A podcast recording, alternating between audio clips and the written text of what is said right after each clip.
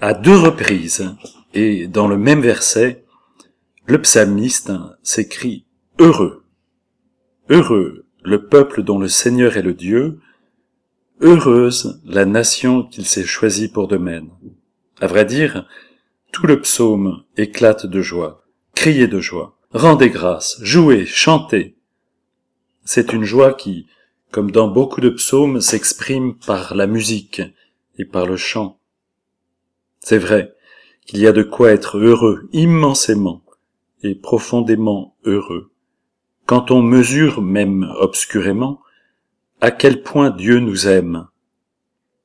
L'alliance d'amour entre Dieu et l'humanité, elle est vieille comme le monde, depuis Noé, Abraham ou Moïse.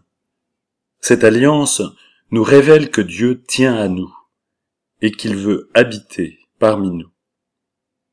Dieu avec nous, c'est d'ailleurs la façon dont il s'est révélé à la montagne du Sinaï. Cependant, en entendant Heureux le peuple dont le Seigneur est le Dieu, on est saisi d'un doute. Dieu aurait-il son peuple à l'exclusion des autres peuples? Dès la Genèse, nous avons la réponse avec Abraham.